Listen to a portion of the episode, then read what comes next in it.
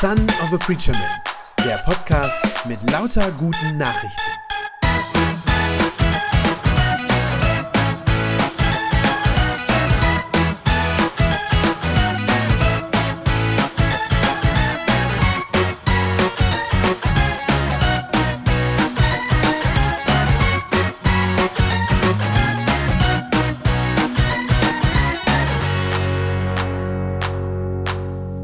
Fröhliche Ostern euch allen. Ist doch toll, dass wir das gleich als allererstes sagen können. Also wenn wir schon morgens hier zur Tür reinkommen, schon bevor der Gottesdienst angefangen hat, äh, können wir uns das wünschen. Und ich habe das heute Morgen auch schon, schon einigen gewünscht. So als allererstes frohe Ostern. Für die Maria in der Geschichte, die wir gerade gehört haben, geht der Ostermorgen ja anders los. Für die ist es erstmal nicht so ein fröhlicher Tag. Die hätte nicht gesagt fröhliche Ostern. Denn der erste Satz den wir gerade in der Geschichte gehört haben, heißt, Maria steht an dem leeren Grab und weint. Maria steht an dem Grab und weint. Ja, wie unnötig, könnten wir jetzt sagen. Aber wir haben natürlich auch leicht reden. Wir wissen ja schon, wie die Geschichte ausgegangen ist. Maria weiß das in dem Moment noch nicht. Maria war an diesem Morgen noch vor Sonnenaufgang, war sie zum Grab von Jesus gekommen, weil sie trauern wollte. Das war der eigentliche Grund. Die Geschichte geht also ganz traurig los. Zusammen mit zwei anderen Frauen, so wird es äh, erzählt in den Evangelien, wollte sie Jesus ein letztes Mal was Gutes tun. Sie hatten miterlebt, wie er ans Kreuz geschlagen worden war, wie er gestorben war, jämmerlich gestorben war. Und jetzt wollten sie ihm ein letztes Mal was Gutes tun. Sie wollten seinen toten Körper ja, einbalsamieren mit so Duftöl. Das ist was, was man damals gemacht hat. Das war so ein letzter Liebesbeweis, von dem sie dachten, den können wir Jesus noch einmal bringen. Dieses Hingehen ans Grab, trauern, die Leiche nochmal ja, liebevoll behandeln sozusagen, das war für diese Frauen, das war ihre Art, Abschied zu nehmen. Das war ihre Art, Abschied zu nehmen, zu trauern und ihren eigenen Schmerz zu verarbeiten. Also das, was ganz, ganz tief in ihnen drin saß. Und tatsächlich ist es ja so, der Verlust, den diese Frauen durch den Tod von Jesus erlitten hatten zwei Tage vorher, dieser Verlust war tatsächlich riesig. Es war ein unglaublicher Verlust, den sie selber zu verkraften hatten. Und zwar vor allem die Maria. Vor allem Maria hatte mit Jesus wirklich alles verloren, was ihr etwas bedeutete im Leben. Wir wissen von dieser Maria aus Magdala, dass sie, bevor sie Jesus begegnet ist, dass ihr Leben davor wirklich eine Qual gewesen sein muss. Dass sie ein wirklich schlimmes, ein schweres Leben gehabt haben muss. Wir wissen nämlich, dass sie von sieben bösen Geistern verfolgt und besessen war. So wird es in mehreren Evangelien über sie berichtet. Was genau das heißt, also in welche seelischen Abgründe in welche Depressionen, in welche Ängste hinein diese, diese bösen Geister sie vielleicht gestürzt haben, das wissen wir so nicht, das steht da nicht. Das können wir uns nur vorstellen, wie schlimm das für sie gewesen sein muss. Was wir wissen ist, und das wird erzählt, dass Jesus diese bösen Geister, diese sieben bösen Geister von der Maria ausgetrieben hat und sie von den Dämonen befreit hat. Das wird erzählt.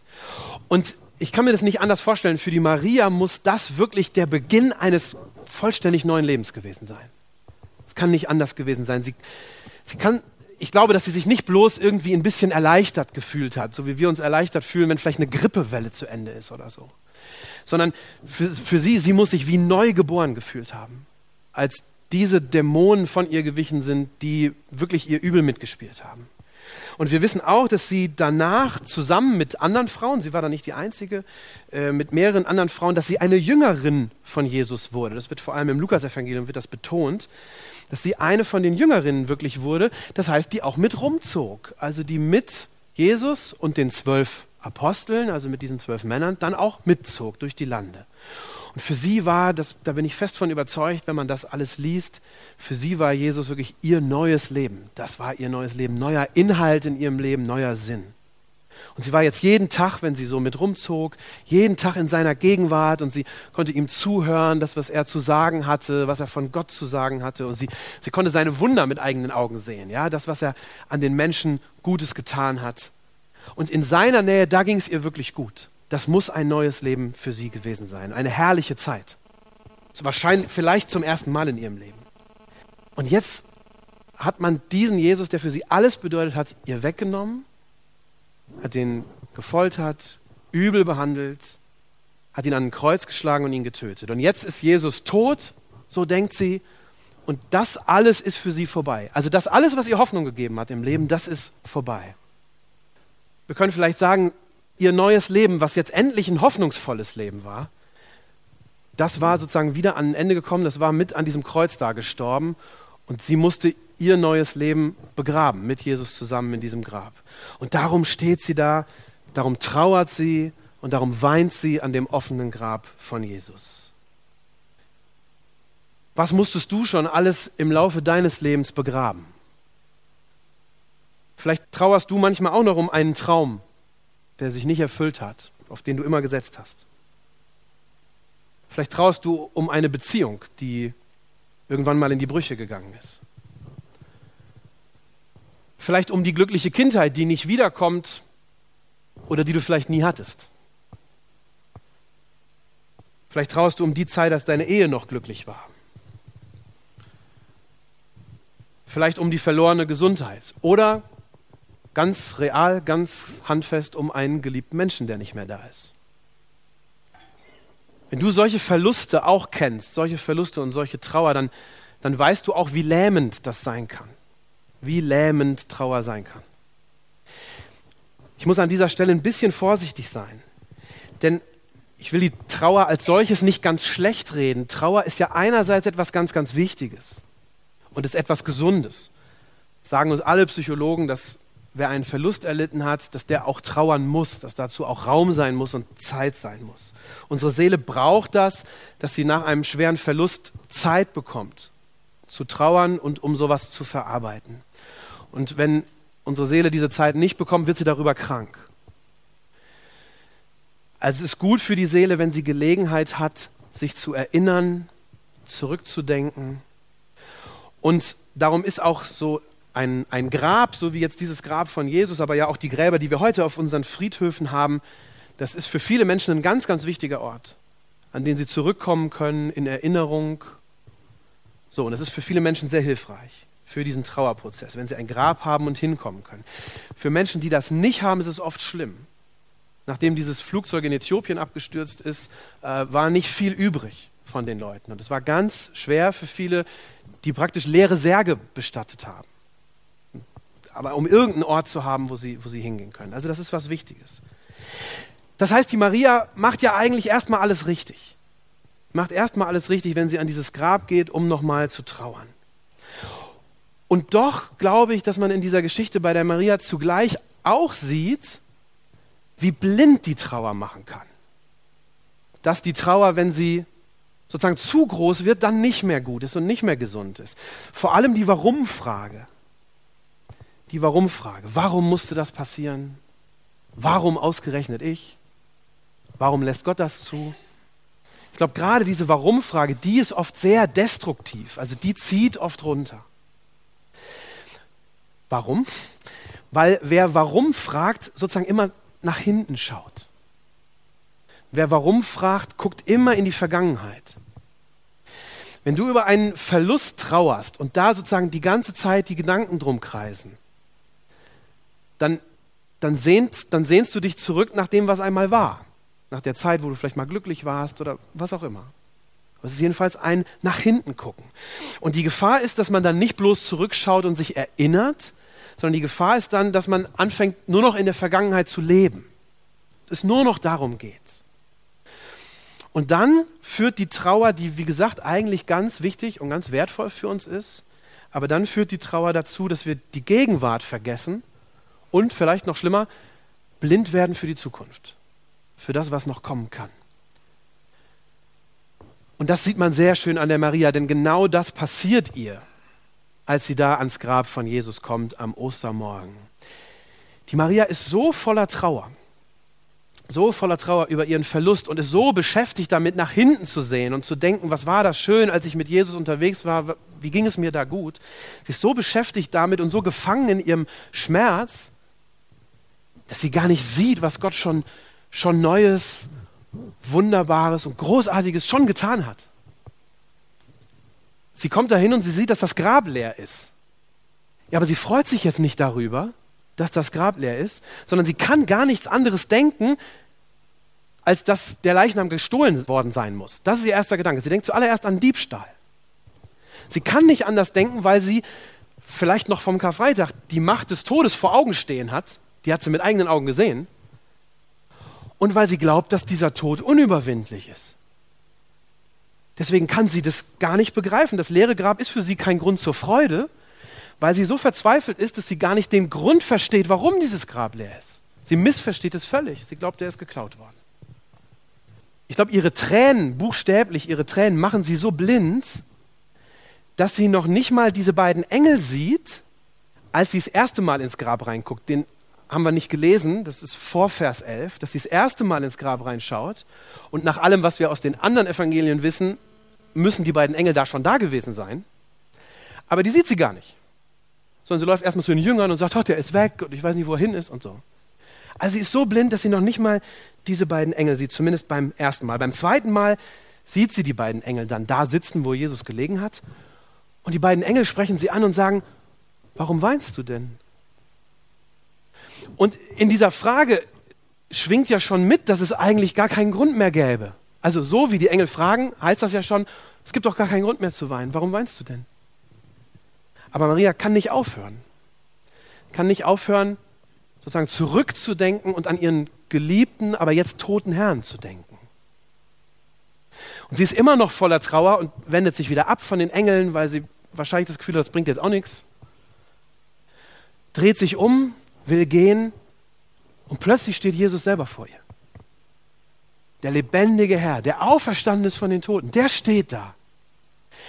Während die Maria noch weint und an nichts anderes denken kann, als an diesen Verlust, den sie erlitten hat, während sie noch weint, hat Gott schon längst gehandelt. Und er hat alles umgedreht. Er hat alles umgedreht. Er hat aus Tod Leben gemacht. Und er hat damit den Grund für Marias Trauer völlig bedeutungslos gemacht. Der Grund, warum sie weint, spielt überhaupt keine Rolle mehr. Eigentlich. Sie weiß das nur noch nicht. Alles, was für Maria so schmerzhaft war, ist in Wahrheit, in echt sozusagen, schon längst vorbei. Und das, was sie verzweifeln lässt, das zählt überhaupt nicht mehr. Vor ihr steht Jesus, der, um den sie bis gerade geweint hat. Vor ihr steht Jesus und er steht da und ist herrlicher und mächtiger und schöner, als das jemals zuvor gewesen ist. Und die Maria erkennt ihn trotzdem nicht erkennt ihn trotzdem nicht. Und ich frage mich, wie oft uns das wohl genau so geht wie der Maria am Ostermorgen. Wie oft macht unsere Trauer, unser Schmerz uns blind für das, was Gott schon längst getan hat. Wie oft können wir vielleicht die Wirklichkeit Gottes, diese neue Wirklichkeit Gottes nicht sehen, weil wir so feststecken in unserem Schmerz, in unserem Leid, manchmal auch bloß in unserem Selbstmitleid. Wenn wir so in der Trauer gefangen sind und an nichts anderes mehr denken können, dann glauben wir schnell, unser ganzes Leben wäre nur Schmerz und Leid und Tod und Verlust. Und wisst ihr was, solange wir nur auf uns gucken, stimmt das ja auch. Solange wir nur auf uns und auf unsere Möglichkeiten gucken, ist das so. Und dabei merken wir dann gar nicht, dass Gott schon viel, viel weiter ist, als wir mit unseren tränenerfüllten Augen überhaupt sehen können. Und wir erkennen dann das neue Leben nicht, selbst wenn es vor uns steht. So wie Jesus vor der Maria steht. Wir glauben oft dem alten, dem todgeweihten Leben mehr, als wir Jesus unserem neuen Leben glauben. Und dann sehen wir nicht, dass Gott schon alles neu gemacht hat, während wir noch so am alten festhängen. Gottes Wirklichkeit hat unsere Wirklichkeit schon längst überholt. Er ist viel, viel weiter. Und darum trösten wir Christen uns auch nicht mit so einem blöden Spruch wie Kopf hoch, es kommen auch wieder bessere Zeiten. Dieser Satz ist völlig bedeutungslos, weil er von irgendeiner vagen Zukunft redet, die vielleicht kommt oder vielleicht auch nicht kommt. Kopf hoch, es kommen wieder bessere Zeiten. So ein Quatsch. Wir Christen, wir trösten uns anders. Wir trösten uns mit, der Herr ist auferstanden. Unsere Hoffnung gründet nicht darauf, dass irgendwann alles irgendwie schon wieder gut wird, sondern unsere Hoffnung ist, dass Jesus lebt und zwar schon jetzt. schon heute. Bis hierher hat die Maria diese neue Wirklichkeit Gottes nicht sehen können, weil sie nur Trauer, Verlust und Tod vor Augen hatte. Der Moment, in dem sich für sie alles ändert, ich weiß nicht, ob euch das aufgefallen ist in dem Text, der Moment, wo sich für sie alles ändert, ist, als Jesus ihren Namen ausspricht, als er sie anredet. Da passiert bei Maria genau das, was Jesus viel früher schon mal gesagt hat. Ihr kennt diesen, diesen Satz von Jesus, wo er gesagt hat, meine Schafe hören meine Stimme und sie folgen mir nach. Das passiert da der Maria. Sie hört seine Stimme und dann wird für sie tatsächlich alles anders. Als er zu ihr sagt, Maria, da werden ihre Augen geöffnet und ihr Herz steht von den Toten auf. Das ist das, was ihr passiert. Wir brauchen das, dass Gott uns die Augen öffnet und dass er uns sehen lässt, was er schon alles gut gemacht hat, was er schon längst gut gemacht hat. Wir können das nicht selber machen, wir können unsere Augen nicht selber uns selber öffnen. Wir können nur Gott darum bitten, dass er uns das schenkt, dass er uns diese Erfahrung ganz persönlich schenkt.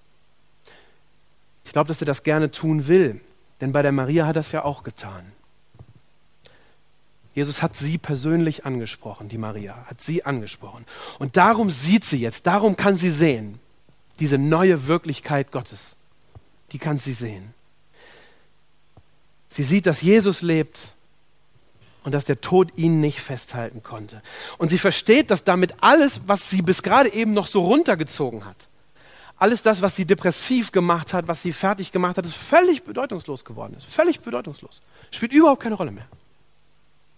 Und jetzt sieht sie, dass Gott alles Alte über den Haufen geworfen hat und alles neu gemacht hat.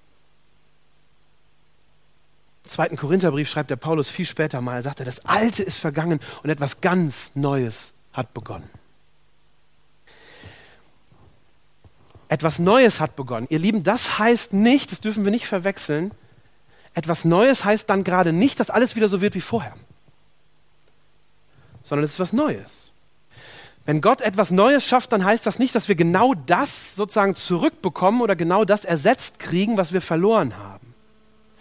Maria bekommt auch nicht ihren irdischen Jesus zurück, mit dem sie jeden Tag in Galiläa unterwegs war. Jesus steht nicht vor ihr und sagt, Maria, ich bin noch mal zurückgekommen, weil es doch so schön war mit uns. Komm, wir ziehen noch mal drei Jahre zusammen durch die Lande. Das sagt er nicht. Sondern er sagt sogar zu ihr, halte mich nicht fest. Mit anderen Worten, lass mich los. Lass mich los, sagt er zu ihr. Denn es ist jetzt was Neues. Du kannst mich nicht mehr so festhalten wie vorher, als wir noch zusammen unterwegs waren. Es ist was Neues. Auferstehung heißt nicht, dass alles so wird wie vorher. Auferstehung heißt, es wird alles neu. Maria hat Gottes neue Wirklichkeit mit eigenen Augen gesehen. Sie hat es mit eigenen Augen sehen dürfen. Sie hat gesehen, wie Gott aus einem grausamen Tod etwas Wunderbares, etwas Herrliches und etwas Neues macht. Sie hat gesehen, dass Jesus der König des Lebens ist, den sogar der Tod nicht aufhalten kann. Und ich bin mir ganz sicher, ich wette, dass diese Erfahrung ihr ganzes Leben auf den Kopf gestellt hat. Nochmal auf den Kopf gestellt hat, nachdem Jesus es ja schon einmal auf den Kopf gestellt hat, aber jetzt nochmal, nochmal ganz anders. Sie darf zwar Jesus nicht festhalten, das geht nicht. Sie kommt nicht zurück zum Alten. Sie darf zwar Jesus nicht festhalten, aber diese unglaubliche, eigentlich unfassbare Hoffnung auf ein neues, auf ewiges Leben, das kann sie festhalten in ihrem Herzen. Diese Hoffnung. War Marias Leben nach Ostern, nach diesem Erlebnis auf einmal völlig sorgenfrei, völlig problemlos, völlig schmerzfrei? Nein, glaube ich nicht, dass es das war. Aber hat sie danach alles, was sie erlebt hat, mit ganz anderen Augen gesehen? Ja, ganz bestimmt. Ganz bestimmt. Ich glaube, dass sie sich für den Rest ihres Lebens, sich selbst immer wieder das gesagt hat, was sie zu den Jüngern sagt, als sie vom Grab zurückkommt. Ich habe den Herrn gesehen. Ich glaube, da hat sie sich für den Rest ihres Lebens dran festgehalten. Dass sie das immer wieder sich selber sagen konnte, auch in den schweren Situationen. Dass sie sich sagen konnte, ich habe den Herrn gesehen. Was ist das für ein hoffnungsvoller Satz? Bis wir eines Tages einmal leiblich, körperlich auferstehen werden und dann bei Jesus sein werden, bis dahin werden wir auch noch einiges durchmachen müssen in dieser Welt. Wir werden noch viel verlieren. Wir werden noch oft trauern und weinen. Aber wer diesen Satz von der Maria mitsprechen kann, der hat einen ganz anderen Blick auf all das Schlimme, auf all das Traurige, was wir hier noch ertragen müssen in dieser Welt. Wenn du krank bist und nicht weißt, ob du jemals wieder gesund werden wirst, und dir dann sagst, ich habe den Herrn gesehen, das macht's anders. Wenn du dir immer Familie gewünscht hast, aber keine Kinder bekommen konntest, ich habe den Herrn gesehen. Wenn du deinen Arbeitsplatz verloren hast und nicht weißt, wie es weitergehen soll, ich habe den Herrn gesehen. Wenn deine Kinder vielleicht Wege gehen, die du nicht gutheißen kannst und die du dir für sie nicht gewünscht hast, ich habe den Herrn gesehen. Wenn dein Mann oder deine Frau viel zu früh verstorben ist, ich habe den Herrn gesehen. Aus Ostern heraus zu leben heißt, sich von all diesen schlimmen Dingen, die uns ja wirklich zu schaffen machen in dieser Welt, aber aus Ostern leben heißt, sich davon nicht den Blick verstellen zu lassen, dafür, dass Gott schon viel, viel weiter ist. Dass Jesus lebt. Dass er auch aus dem bittersten Tod neues Leben machen kann. Und dass wir auch mit ihm leben werden. Aus Ostern leben heißt das festzuhalten, was wir ganz persönlich gesehen und gehört haben. Der Herr ist auferstanden. Amen.